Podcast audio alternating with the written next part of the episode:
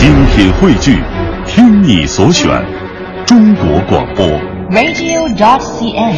各大应用市场均可下载。品读中华人物，启迪智慧人生。各位好，我是郑博。大家好，我是军阳。在昨天的中华人物当中呢，我们带大家一起走进了数学大师华罗庚，了解了他在数学领域所取得的成就。在节目当中呢，我们还为您预告到了今天我们要介绍的中华人物陈景润呢，实际上华罗庚先生就是他的伯乐。在今天的节目当中，我们就和您一起走进著名的数学大师陈景润。他是新中国第一代数学家，他被称为哥德巴赫猜想第一人，耗费一生时间只为求证一道古老神秘的数学难题。他是一个时代的精神偶像，他曾改变了一代青年的人生方向。数学大师陈景润。一九八五年的六月十二号，华罗庚在访日期间心脏病复发，结束了他为祖国数学事业贡献不止的一生。抱病的陈景润万分悲痛，泣不成声。他嘴里不停地在念叨：“华老走了，支持我、爱护我的恩师走了。”那个时候的陈景润已经是久病缠身，既不能自主行走，又不能站立。陈景润一直坚持到华罗庚骨灰安放仪式的结束，追悼会开了整整四十分钟，他就硬撑着站了四十分钟。四十分钟当中，他一直在哭，一直在流泪。对于陈景润有知遇之恩，陈景润视华罗庚更是一日为师，终生为父。他们之间的师生的感情，这种情谊在数学界也是传为了美谈。接下来我们将听到的这段音频呢，是呃陈景润以前的同事林群，也是厦大的教授，还有中科院的院士王源为我们做的回忆。当时因为他也是等于我们助教一样，所以我们有问题不会做都找他，都找他。他导非常呃熟练的回答我们。当时就对他非常钦佩啊，他答题的能力也很强。对，一九五三年秋天，由于国家建设的需要，厦门大学数学系大三学生陈景润被安排提前一年毕业，分配到北京四中，成为了一名数学老师。一九五四年秋天，陈景润因为不适应学校的工作和身体健康原因，被北京四中解聘了。回到福州老家，陈景润摆了个书摊儿，后被厦门大学召回。一九五七年，他改进了时任中国科学院数学所所长华罗庚在对垒素数论中的结论。年仅二十四岁的陈景润得到了华罗庚的赏识，由厦门大学调入中国科学院数学所。我听一个老院士是讲，他说当时，呃，华罗庚看到陈景润论文的时候，拍桌而起。说谁说中国没有人才？陈景润就是一个。当时他自己的这个研究的这个情况怎么样？呃，孔子楼一套好几间，嗯，那么我们都住里头。那么他呢，因为他的晚上要念书，要不睡觉，所以他自己就找一个当时一个不用的厕所，他就把搬个床板就放在厕所那个上头。嗯，那那厕所是。当然非常小的，只有一个人进去的那个厕所。嗯、然后当时窗户也是破的，他就用纸糊一糊，然后就在里头，这样他可以保证他晚上可以工作。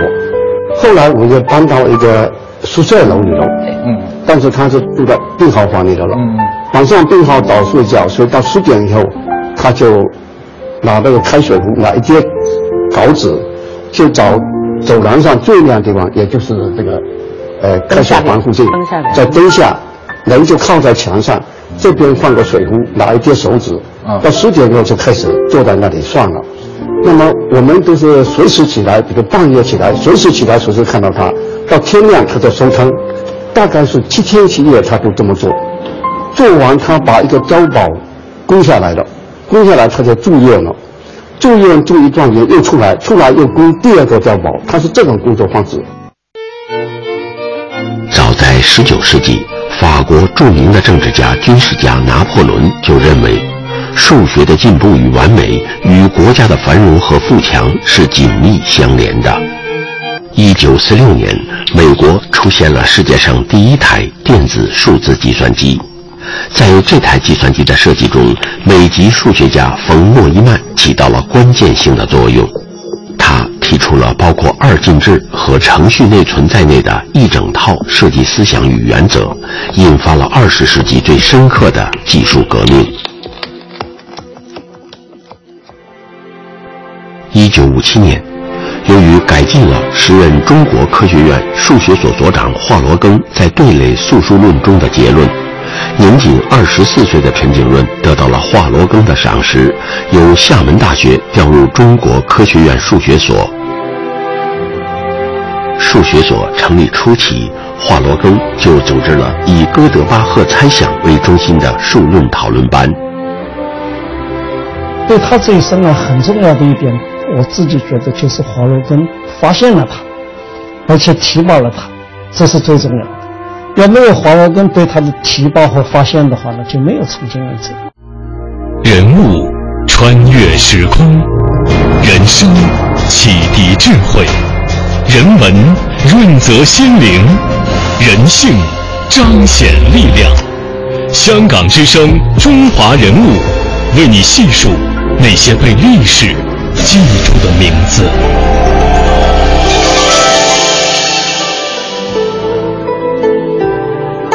说到数学家陈景润，他的这个名字呢是和哥德巴赫猜想紧密的联系在一起的。其实早在他还在福州英华中学读书的时候，那个时候他有幸听到了清华大学调来的一名很有学问的数学老师的讲课，他给同学们讲了一道世界数学的难题。他当时是这样说的：大约在两百年前，一位名叫哥德巴赫的德国数学家提出了，任何一个偶数均可以表示两个素数之和，简称一加一。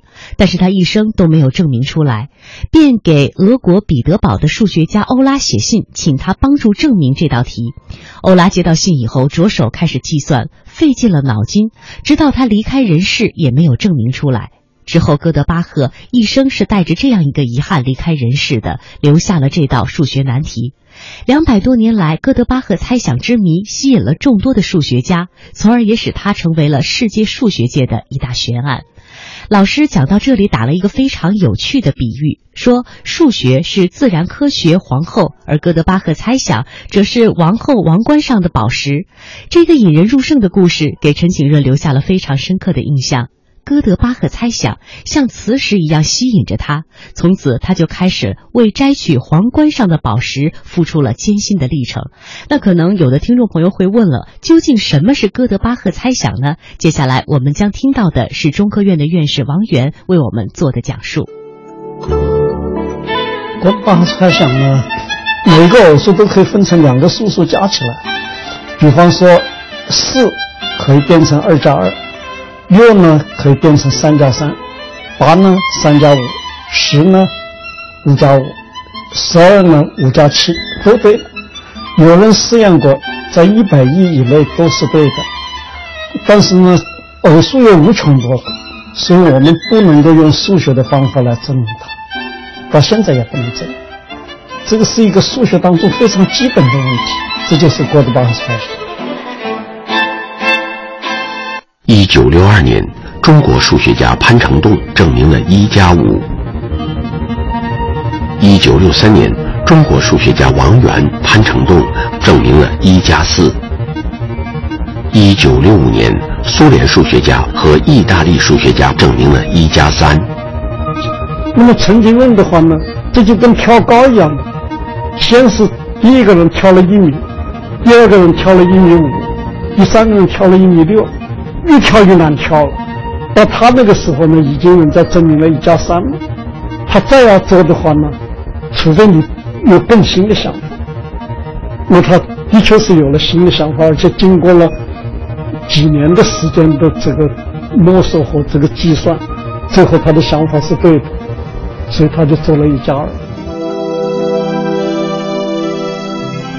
陈景润读书的方法也是非常特别的。在他成名之后的一篇文章当中，他这样谈到：“我读书不只满足于读懂，而是要把读懂的东西背得滚瓜烂熟，熟能生巧。”我国著名的文学家鲁迅先生也把他搞文学创作的经验总结成了四句话，那就是“静观莫察，烂熟于心，凝思结想，然后一挥而就”。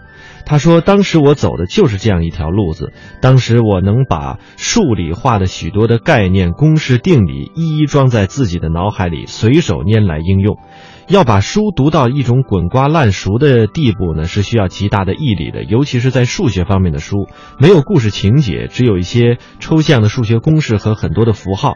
但是这些在陈景润的眼中却闪烁着悠远神奇的异彩。不少的数学著作呢是又大又厚，携带也是极其不便。于是陈景润就把它们一页一页的拆开来，随时带在身上，走到哪儿就读到哪儿。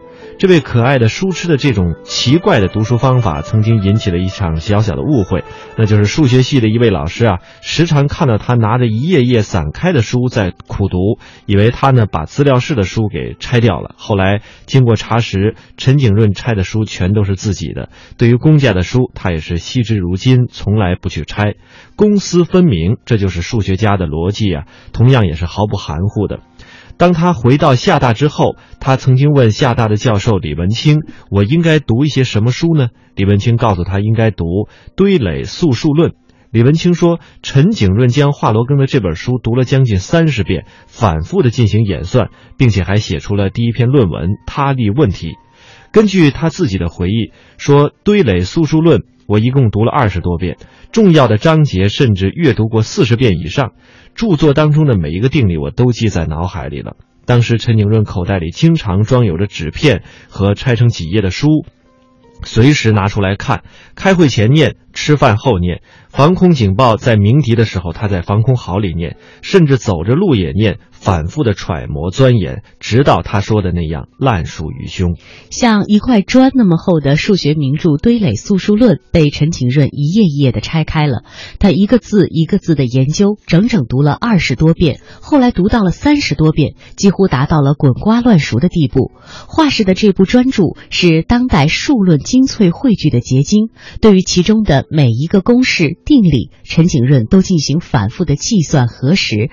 当时的人们。只看到陈景润的门一天到晚都是关着的，偶尔就是出来买一个饭，人影一闪，又回到了那间只有几平方米的小屋。生活被他简化的只剩下两个字：数论。他日夜兼程驰骋于数论的天地，睡眠非常的少。他有一套独特的作息的理论，在他的头脑当中没有失眠二字。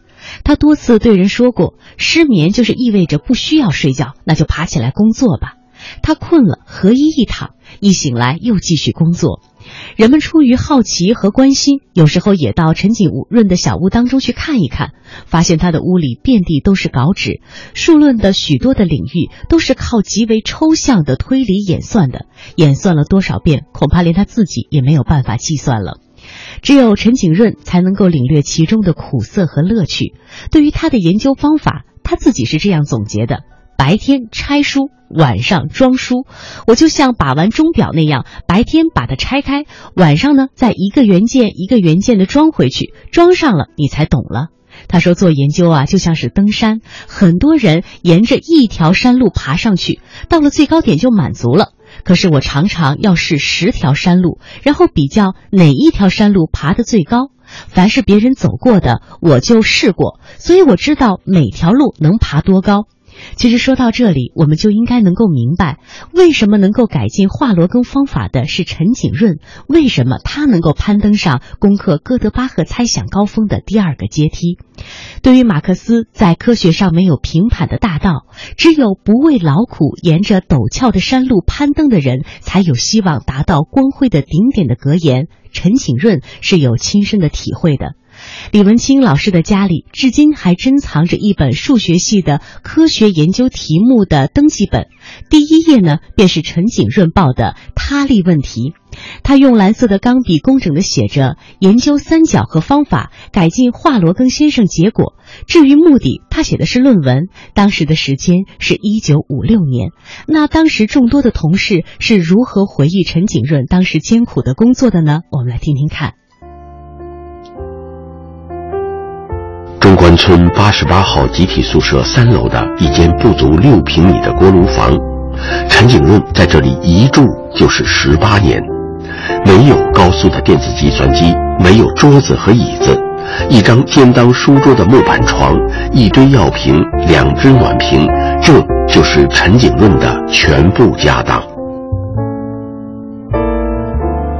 冬天，我说你冬天怎么写字呢？冬天没暖气，这个在北京能能能待吗？他连鞋都不脱，就依靠一个大灯泡，一百瓦的灯泡。领导给的，拿那个取暖。他本来不喜欢跟人家来往，对生活不大注意，就是这样。我不觉得他是什么书呆子。在一九七三年的时候，中国科学杂志正式发表了陈景润的完整论文，也就是哥德巴赫猜想的一加二。直到他成功之后，人们才发现，在他床底下呀，足足有三麻袋多的草稿纸。更让人觉得不可思议的是，在一九六五年，布赫斯塔伯所证明的一加三用的是大型的高速计算机，而陈景润证明的一加二是独自一个人完全用手工计算的。他就是凭借着这种不懈的追求和惊人的毅力，书写了中国数学史上的传奇。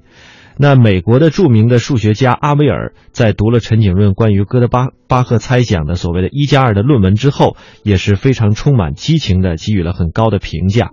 他说：“陈景润的每一项工作都好像是在喜马拉雅山山巅上行走，危险，但是一旦成功，必定影响后人。”一九七三年二月，陈景润在极其秘密的状态下，经过六年时间，终于完成了对一加二证明过程的简化。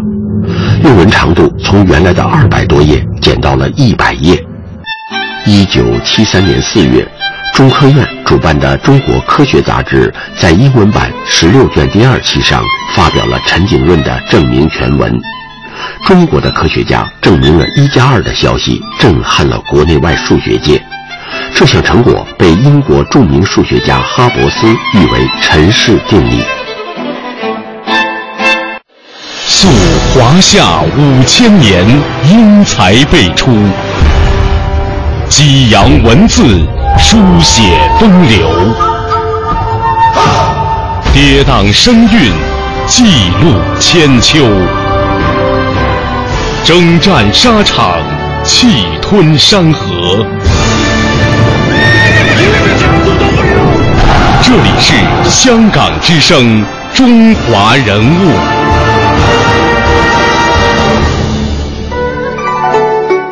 润在他的事业上取得了巨大的成功，那他的感情世界是怎样的呢？他其实到四十七岁的时候才结婚，结束了单身汉的生活。他从小学、中学到大学，到大学毕业到中科院工作，他总是沉默寡言，很少与同学和同事们接触。他最大的乐趣就是钻研数学。他从来不讲究吃，不讲究穿，也不知道打扮、恋爱、结婚、妻子、家庭这些字眼对当时的他来说十分的陌生，好像从来就没有想过。要理解这些，似乎比证明一加一等于二还要难。常年的疾苦、过度的疲劳，使陈景润患有患有多种的疾病。在领导和同志们的多次催促下，一九八零年，他住进了北京的三零九医院。在这里，他遇到了自己的终身伴侣尤坤。接下来的这一段音频呢，是尤坤讲述到了他和陈景润是怎样相识相爱的。在他眼中，陈景润是一位怎样的数学家？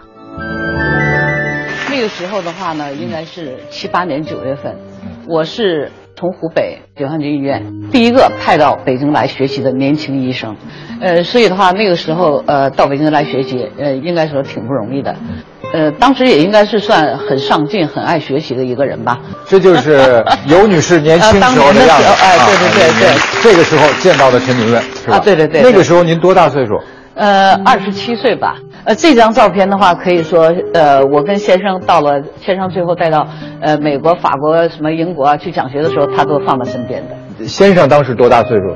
先生四十五岁，四十五岁，哎，您您二十七岁，哎，我二十七岁，你们两个人相差的也是十八岁啊。七八年元月份的时候，嗯，那个呃徐四先生的那个哥德巴赫猜想的报告文学已经出来了。啊。我想肯定在座的很多人都记得当时的那种 那篇文章的轰动，轰动，对吧？可以说，呃，陈景润的名字应该是家喻户晓了。对，随着这篇文章，哎，对对对，在之前他已经来住过住过院的。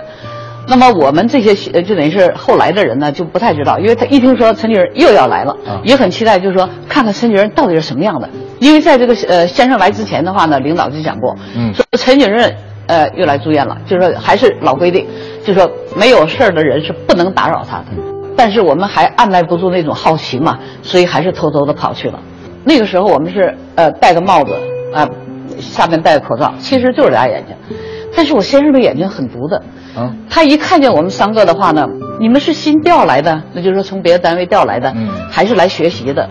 后来我们就说我们是呃来进修的，他当然很客气，就说啊你们呃做做一个或者怎么样的。我说不了不了，你你你好好休息，我们就走了。那除了这些就是医生和患者之间正常的啊，您药吃了没有？今天上了体温多少之外，嗯，第一句跟这个没关系的话，您还记得吗？啊，呃，是是是这样哈，那个时候呃就认识了以后啊，应该算算比较熟熟一点了，反正见过几次了嘛。嗯。结果后来他有一天他就说，他说那个呃尤医生，呃他说你爱人也是军人吗？啊。后来我说不不是，我呃不不是，我说没有没有没结没结婚嘛。嗯。后来他说那你男朋友呢？我说我嗯还还没找呢。嗯。结果他说哦是这样，他说那你家是哪里的呀？后来我说我是从湖北来的，呃，就这样，反正聊了一下家常，这样。哦，那这第一句我们听清楚了啊，这是陈景润，陈景润先生首先发问的啊。嗯，他是那个时候住刚病房，其实伙食很好的，刚病房伙食很好。嗯，你吃什么的，反正都都是一样钱嘛，就是这样的。呃，他那个时候好像我就发现他总是点那些，就是呃面条，鸡蛋就是荷包蛋嘛一个，上边放一点青菜。哎呀，好像中餐晚餐都是这样的，早餐那是另外的啊。后来我说你怎么天天吃面条啊？他说面条就顶好了。他说我喜欢吃面。他说这样的话呢，就是又快又省时间，又又那个，就说呃容易消化嘛。嗯。后来我说哎呦天老爷，我说叫我天天吃面我都烦死。嗯。后来结果我先生就说，哦，他说我喜欢吃面，你喜欢吃米，哎这样就太好了。哎，我当时我想着奇怪了啊，后来我觉得特可笑，但是也也没有表现出来什么。后来回去还跟我们那个那个就就重庆市的人讲哈，哎，我说陈景润是挺怪的啊，他喜欢吃面，我喜欢吃米，这样就太好了。我说我吃米跟他有什么关系嘛？是啊，对吧？但是大家应该知道，那个时候的米和面是要限量的。他已经往后想了，嗯啊，咱家的粮票和米票不用打架。呃，七几年的时候，应该说，呃，学外语的人不是太多。嗯。呃，但那个时候我在学，每天的话，呃，我上午要去呃查房，就病人这边的东西处理完，十点半钟，我准时到后边一个阳台学习，听这个广播，因为我天天在那里嘛，所以的话就，哎，好像先生就开始就说一会儿晾个衣服，嗯，一会儿又晾个鞋子或者拿个帽子，啊，哎，老去要过一下那块儿。有一天他就走过来，他说：“刘医生，你在学英语吗？”我说对对对，呃，他说那个呃，我也在学。哦，其实，在那之前，因为大家不是讲了他很多事儿嘛，就说他外语非常好。因为那时候科里有一个医生的话，外语应该也不错。但是他说我故意考他，就说考陈主任，搞了一个很刁钻的一个词，去问他。哎，他不但知道这个词，而且还讲了他的怎么怎么怎怎么用。跟他发的最大的一次火，你还记得吗？不是我跟他发火，是他跟我发火。哦，这最后变了。在呃中日友好住院的时候，嗯，去了以后没几天，人家那个医生就来找我，嗯，说哎，那个尤大夫，他说那个你爱人，他说不能这样的，来住院了，怎么这天天就是说，除了治疗的时候，其他时间什么时候看见他，什么时候都在工作。我说你不能这样的啊啊！他说他说知道了知道了，好，哎，结果的话，后来他特别聪明，你知道吧？他就摸到了医生护士来的时间，啊，你知道吧？有的规律嘛，差不多。医生来他，他就钻到被子里面去休息了。别人看见他，哎，陈景润还有效，干净，就是这个老实了。等人家一走，啊，他又出来了，装睡，等于拜。人家又发现了，对了，又发现了以后，人家非常生气，你知道吧？后来就那个就说你你这样哪是来治病的，这简直是来拼命来了。后来我我当时我也实在拿他没招了，你知道吧？后来我就拿个那个那个东西，我就把他一捆的什么东西什么全都拿回去了。我想他这回可以好好治疗了，消停了。哎，结果第二天我一上班，哎，他们说，哎，那个有什么电话？好，结果，哎，我心想，这这怎怎么这么早打电话来了？我一打，有你现在必须把我的那个东西都给我送回来，他特别生气。呃，你要是不给我送来，我就出院回家。如果要是我不能工作的话，还要我干什么？其实就是这一句话，他只有。两个月没有工作，就走了。溯华夏五千年，英才辈出；激扬文字，书写风流；跌宕声韵，记录千秋；征战沙场，气吞山河。这里是香港之声，中华人物。